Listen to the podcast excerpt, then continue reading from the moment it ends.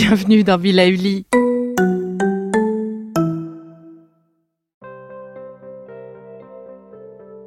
Bonjour. Éveil d'essence, c'est la saison de Bill ce mois-ci. Et pour moi, il ne peut y avoir d'éveil d'essence sans reconnexion à la nature. Et c'est pour cela que je vous propose de découvrir aujourd'hui Anne-Sophie Novelle, qui est l'autrice du livre L'enquête sauvage aux éditions Salamandre. Dans cet ouvrage, à mi-chemin entre un essai philosophique, un journal intime, nous découvrons pourquoi et comment il est important de renouer avec le vivant. Se relier à ce vivant qui nous réserve de belles découvertes et qui peut transformer notre vie. Je vous propose de découvrir sans attendre Anne-Sophie Novelle, journaliste indépendante, auteure et réalisatrice. Elle est spécialisée dans les questions économiques, l'environnement et l'écologie. Elle travaille pour de nombreux médias et vous pouvez la découvrir un peu plus encore sur son site internet de moins en mieux.com. Bonjour Anne-Sophie, c'est un vrai bonheur de vous accueillir aujourd'hui au micro de Villa Evely. Bonjour, je suis ravie d'être avec vous. Et alors, pour euh, commencer, est-ce que vous pourriez nous dire, Anne-Sophie, qui vous êtes profondément? Au-delà de l'auteur, au-delà de la journaliste. On va dire que je suis une être humaine euh, qui se sent euh, concernée et habitée par la nécessité aujourd'hui de, préserver ce qu'il y a de plus important et hum, essentiel sur cette belle planète. voilà, c'est ce qui vient dans mes convictions profondes, c'est ce qui m'anime au quotidien euh, depuis, euh, depuis 20 ans maintenant. Et voilà, donc tout ce que je fais, tout ce que j'entreprends, bah, c'est dans le sens du respect du vivant et du, du bien-être que l'on peut euh, bien-être, c'est pas forcément une histoire de bien-être, mais voilà, qu'est-ce qu'on peut, qu'est-ce qu'on peut porter un peu différemment, qui soit pas dans une logique destructrice, extractiviste, mmh mmh voilà, et qu'est-ce qui peut être fait dans le sens du respect de chacun et pas seulement humain, aussi par rapport aux non-humains. Au non-humain, à la nature. Et vous êtes une maman aussi. Et oui, je suis une maman, donc voilà, j'ai deux enfants. de 5 et, 5 et 10 ans. Et, et, si je fais tout ça aussi, c'est en partie pour eux, sachant que bah, on est dans une famille où ce sont des sujets qui, qui, nous travaillent, sur lesquels on travaille beaucoup aussi, donc ils se sentent concernés. Comme toute maman, bah, j'essaye de faire de mon mieux. de votre mieux pour l'avenir de vos enfants notamment et de tous les autres. Alors aujourd'hui, on est ensemble pour parler de votre dernier ouvrage, L'enquête sauvage.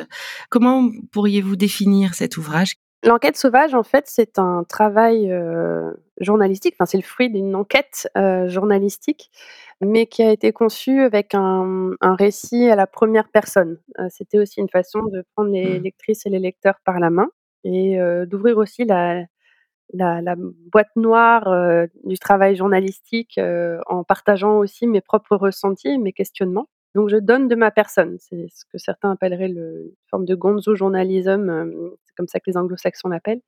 Euh, et donc euh, c'est un c'est un récit en effet, c'est pas un essai, c'est pas un roman, c'est euh, une enquête, sachant que le mot enquête, on peut l'entendre comme l'enquête journalistique, mais aussi une quête personnelle. Mmh voilà, c'est une redécouverte de choses qui, à mon avis, sont enfouies au plus profond de nous.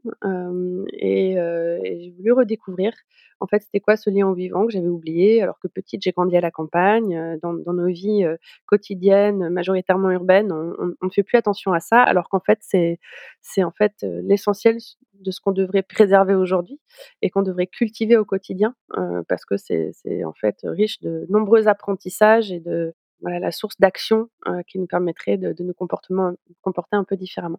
Donc c'est un ouvrage pour lequel en fait j'ai énormément lu, euh, j'ai fait beaucoup d'expériences de terrain aussi. J'étais à la rencontre d'une centaine d'interlocuteurs et d'interlocutrices euh, pour les interroger sur, euh, bah, mmh voilà, sur leurs pratiques, sur leur vision, sur ce qu'ils cultivent au quotidien. Et, et, donc je chemine avec une entrée qui se voulait on va dire, apporter des éléments scientifiques, de connaissances savantes dont on dispose aujourd'hui pour aborder ces questions de, de vivant, de nature et d'écologie plus au sens large, mais en y apportant une dimension très humaine de ressenti, de sensible, et donc aussi apporter une part d'émotion qui me paraît essentielle pour retenir un message. Souvent, c'est pas tant le chiffre qu'on va retenir que ce qu'on en a compris, de ce qu'on a ressenti à travers ça.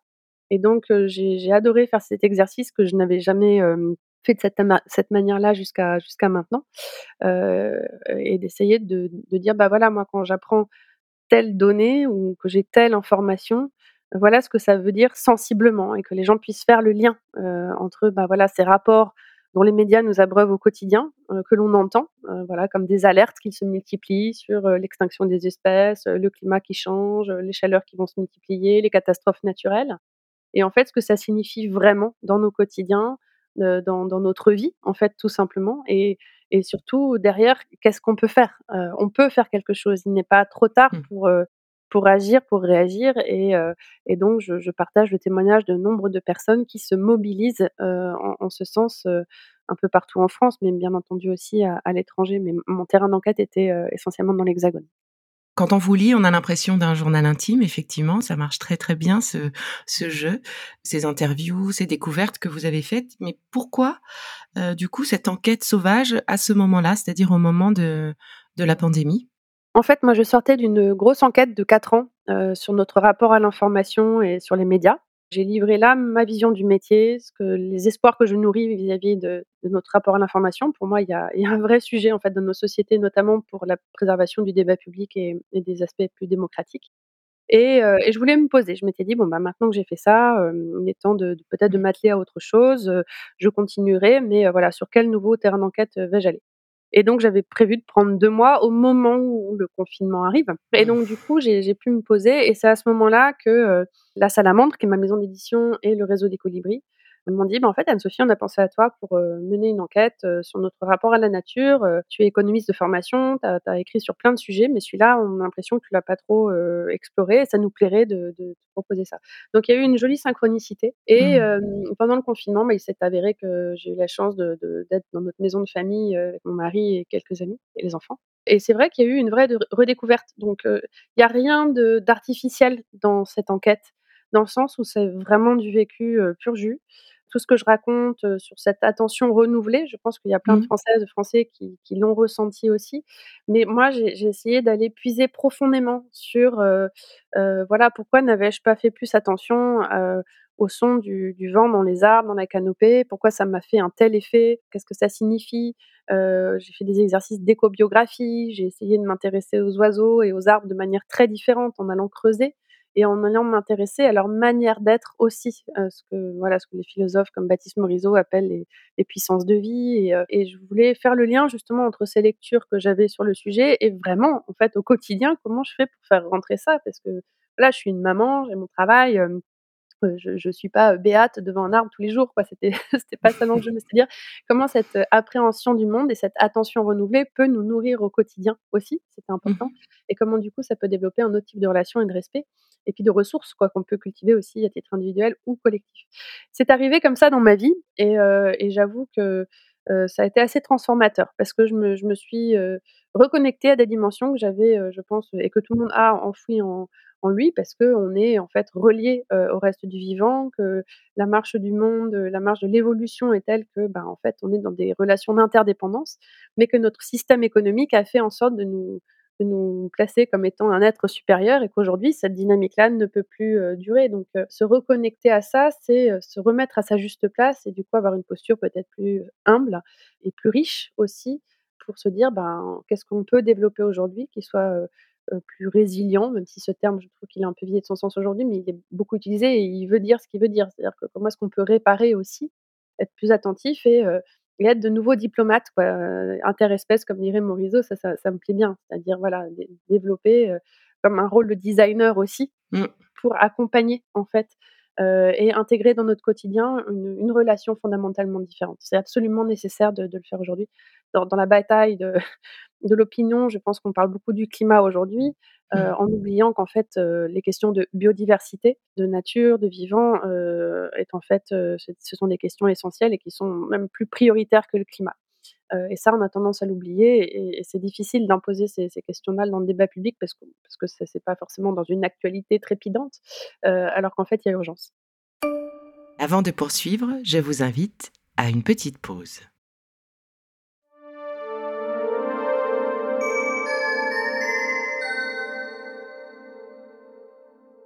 donc vous avez commencé à travailler, réaliser cet ouvrage avec une grande la chance d'être au contact de la nature dans cette maison de campagne pendant pendant cette pandémie. C'est certain que ce lien a manqué à partir du moment où on nous en a privé, puisqu'on n'avait plus le droit de sortir. Beaucoup ont exprimé ce besoin, ce manque fort euh, de lien avec la nature. Et aujourd'hui, donc vous êtes euh, urbaine, parisienne, il me semble. Euh, comment vous avez ramené avec vous, je sais pas, ce lien ou des actions ou comment comment vous vous avez réussi à à orchestrer tout cela au sein de votre famille, par exemple, ou pour vous? Alors, je, je, suis pas parisienne. en ce moment, je vous parle depuis Paris, mais euh, j'ai beaucoup de déplacements. Et, euh, mais non, non, en fait, du coup, on, est resté ah, dans cette mmh. maison.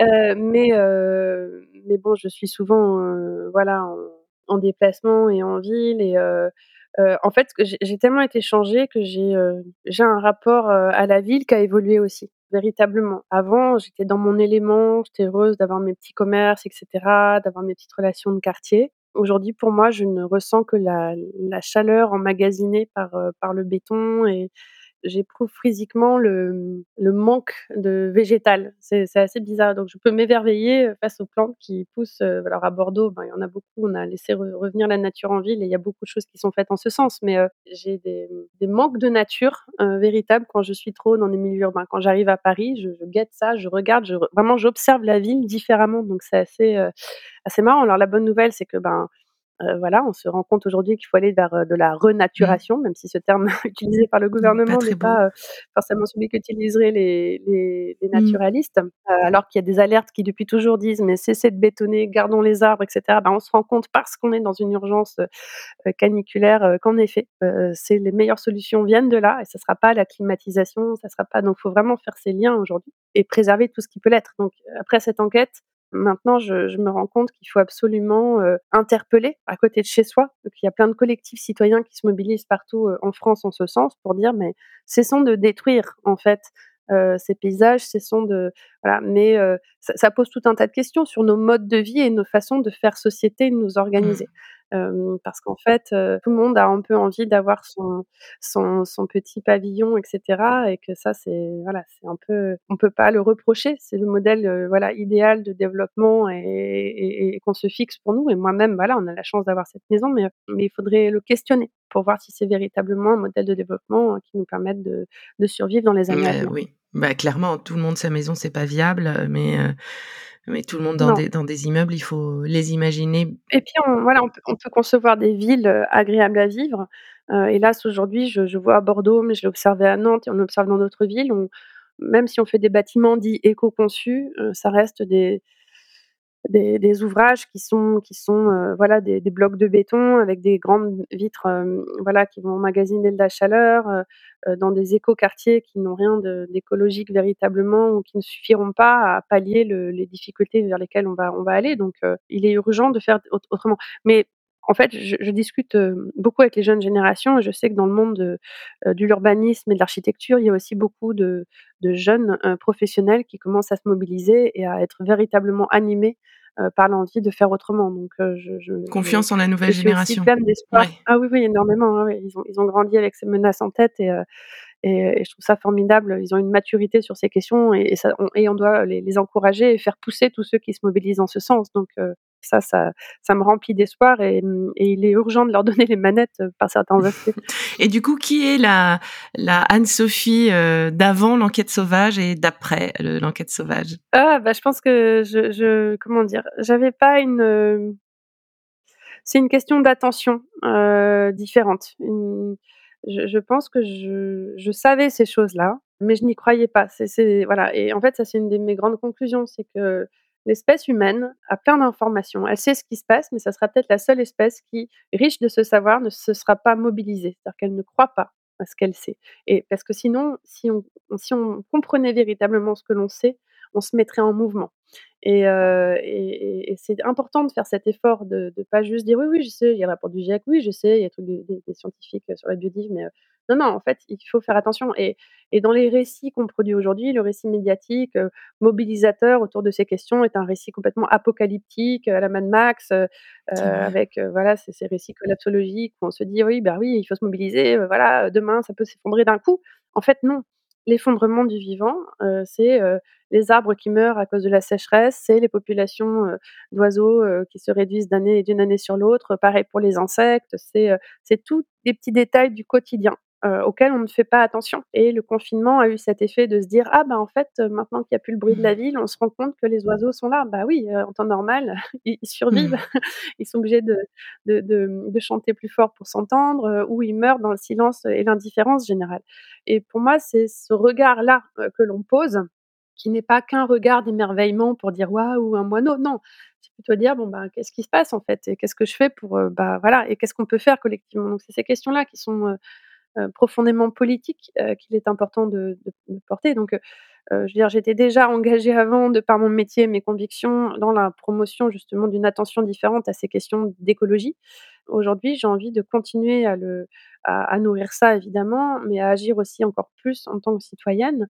Dans votre livre, on découvre aussi, c'est l'un des derniers chapitres, transmettre, c'est quelque chose, heu, qui est très important pour vous. Bah, effectivement, vous l'expliquez très bien, votre Mmh. métier et cetera, heu, votre rôle de maman aussi. Heu, est-ce qu'on peut dire que c'est aussi l'explication de de pourquoi ce livre finalement?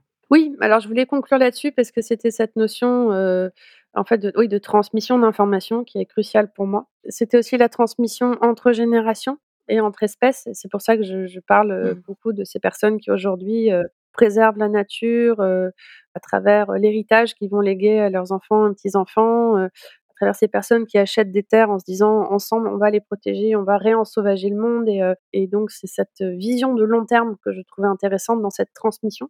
Et c'est aussi ces aspects, heu, ben, liés forcément aux questions d'éducation et à la façon dont, bah, des réseaux s'organisent depuis, heu, depuis quelques années maintenant pour, bah, remettre les enfants dehors et dire: «Ben, les enfants de demain, heu, si on les prive de cette connaissance du vivant, ils ne pourront pas savoir ce que c'est, heu, ils vont pas pouvoir aimer, ils vont pas pouvoir protéger» parce qu'on le sait, on ne protège bien que ce que l'on a À appris à à aimer, à ce qu'on respecter. connaît, intimement et à respecter. Et donc aujourd'hui, nos enfants sont complètement coupés de ça.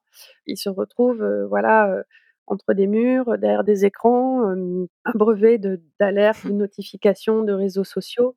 Mais ce que j'observe, c'est que moi j'ai pas mal d'étudiants j'en ai eu qui avaient cette année-là, tout jeunes de 19-21 ans, qui eux-mêmes me disaient, qu'avec le confinement, ils se sont beaucoup retrouvés derrière les réseaux sociaux et que ils ont beau avoir grandi derrière ces écrans, ils se rendent compte que c'est pas la vraie Mmh. vie. Heu, donc je me dis, heu, même si eux le ressentent, heu, il est pas trop tard non plus pour, les débrancher et les reconnecter à autre chose et leur dire en fait, ce ce lien, entre personnes humaines, mais aussi que vous pouvez aller, cultiver, dehors, il est il est crucial et donc tous ceux qui bifurquent aujourd'hui, ces étudiants qui disent: «Voilà, nous on ne cautionne pas ce système, on va être en rupture par rapport à ça, il faut qu'on aille, nourrir une autre dynamique», mais ils ont tellement raison et c'est ça aussi, l'éducation a un énorme rôle aujourd'hui. Nos institutions ne sont pas du tout à la hauteur pour, pour, voilà. Donc est-ce qu'on est à un moment de bascule où, les profs vont commencer à comprendre, à tout niveau dans le primaire, le secondaire ou dans le monde universitaire et grandes écoles, mais, voilà, c'est parce qu'on va, mmh, transmettre différemment ces choses-là qu'on va comprendre à quel point c'est important de les préserver. Donc, heu, terminer sur cette notion de transmission pour moi était crucial évidemment. Mais je ressors de cette enquête aussi avec, cette idée que dans la logique du vivant, nous sommes une espèce Mmh. parmi d'autres, heu, et que, hélas, si nous continuons à ne pas faire attention, peut-être qu'on sera amenés à disparaître dans plusieurs centaines d'années, sans doute. Mais si c'est ça la logique du vivant, peut-être à un moment, il faut juste l'accepter. Donc c'est aussi peut-être dur à dire, mais c'est aussi une perspective de long terme qui, dans la dans le legs, heu, qu'on va laisser, dans la dans la logique de développement, heu, planétaire et de de climatique ou autre, si on n'est pas en mesure aujourd'hui de freiner, des cas de fer et de comprendre ça, mais il faudra peut-être juste accepter que, bah, voilà, l'espèce humaine a été une espèce, heu, Mmh. invasive, heu, destructrice, prédatrice, qui a couru à sa propre perte et peut-être que philosophiquement, pour le coup, on peut aussi regarder les choses comme ça en se disant: «Bon, bah, voilà, je sais pas si ça m'apaise de dire ça, j'ai pas envie d'effrayer les auditeurs et auditrices, mais quand on regarde, sur cette échelle-là, sur des milliards d'années, heu, l'évolution du du vivant, heu, ça peut être aussi quelque chose, qui s'inscrit dans dans cette logique-là et qu'on peut regarder de cette Oui, manière-là aussi. Je crois que c'est très clair. Et du coup, ma dernière question, Anne-Sophie, si vous acceptez, c'est de nous dire, quand vous en avez besoin, quand vous avez besoin de véritablement prendre soin de vous, parce que trop stressé, parce que parce que fatigué, parce que juste ça fait partie peut-être aujourd'hui de votre quotidien. Qu'est-ce que vous faites? Qu'est-ce que vous aimeriez nous partager là-dessus? Alors ces derniers temps là, j'ai pas eu, trop l'occasion de respirer pour moi et ça m'a énormément manqué. J'ai été prise dans un flot de travail et de de sollicitations et mmh et puis la vie familiale aussi où voilà, donc j'ai un peu souffert. Donc là, bah, je pense que j'ai, mmh, faut que je prenne soin de moi donc j'ai voilà, prochainement là, je me suis prévu une mmh. matinée, pour prendre soin de mon corps, tout simplement comme toutes les femmes apprécient parfois de se faire masser, toucher. Mais plus plus mais la dernière fois que j'ai eu vraiment un où j'étais vraiment pas bien. Je suis retournée, en forêt, dans cette, cet espace, cette clairière que j'ai découvert pendant le confinement où j'ai entendu pour la première fois le son du vent dans la canopée et où j'ai été subjuguée parce que mmh ça m'a rappelé le Dans le le bruit livre, des vagues. ouais. C'est ce que je raconte dans dans l'ouvrage. Ça ça m'a, ça m'a vraiment émue, heu et cet espace-là, on était arrivés, la prairie, était toute en fleurs, il y avait des orchidées, il y avait, plein d'insectes, et vraiment on sortait de la forêt, la lumière était magnifique et cet endroit-là pour moi, c'est un petit bout de paradis qui est juste, pas très loin de de chez moi, que d'être une petite heure de marche et la dernière fois que j'ai eu besoin, j'y suis allée et j'y ai passé, heu, 2 heures. J'étais avec mon mari, il savait que j'allais pas bien. On s'est pris un temps tous les 2 là-bas à juste se poser, s'allonger dans l'herbe et waouh et en fait, j'ai l'impression parfois d'être un peu comme un téléphone portable qu'on a besoin bah, de recharger complètement. avec ses batteries. Bah, voilà, moi ma recharge, elle est là maintenant et et voilà, scientifiquement, il est prouvé qu'aller comme ça, se balader en nature, y passer du temps, a des effets sur notre santé. Donc ça, c'est scientifiquement prouvé. La nature a un effet apaisant et c'est quelque chose qui est même cultivé, notamment au Japon et au Canada. On y prête de plus en plus attention, où les médecins peuvent donner des ordonnances vertes ou même des ordonnances bleues pour que les gens, pour se soigner, aillent plutôt dans une approche, préventive en allant se baigner, voilà, dans des espaces naturels ou passer du temps, dehors, dans Au un de espace, la plus plus nature. naturel. Et donc comprendre et découvrir le lien avec le vivant, le lien avec la nature, heu, l'urgence de le faire aussi, c'est ce que vous pourrez découvrir dans «L'enquête sauvage» d'Anne-Sophie Novelle aux éditions Salamandre. Merci beaucoup Anne-Sophie pour, heu, ce partage, ce livre très très riche et effectivement, heu, il fait bien réfléchir. Hem, bah, j'espère beh, plein de belles choses, y compris, du ressourcement dans votre prairie. J'espère qu'on pourra tous, je souhaite à tout le monde de trouver son petit coin de de ressources, son petit coin de prairie et beh, je vous dis, une belle journée, une belle continuation. Merci beaucoup, à bientôt. Si ce que je fais vous plaît, continuez de le noter et abonnez-vous pour ne louper aucun de mes futurs épisodes. Vous pouvez aussi me retrouver sur mon compte Instagram at Life. Et en attendant le prochain épisode, surtout continuez de prendre soin de vous car c'est bon pour tout le monde.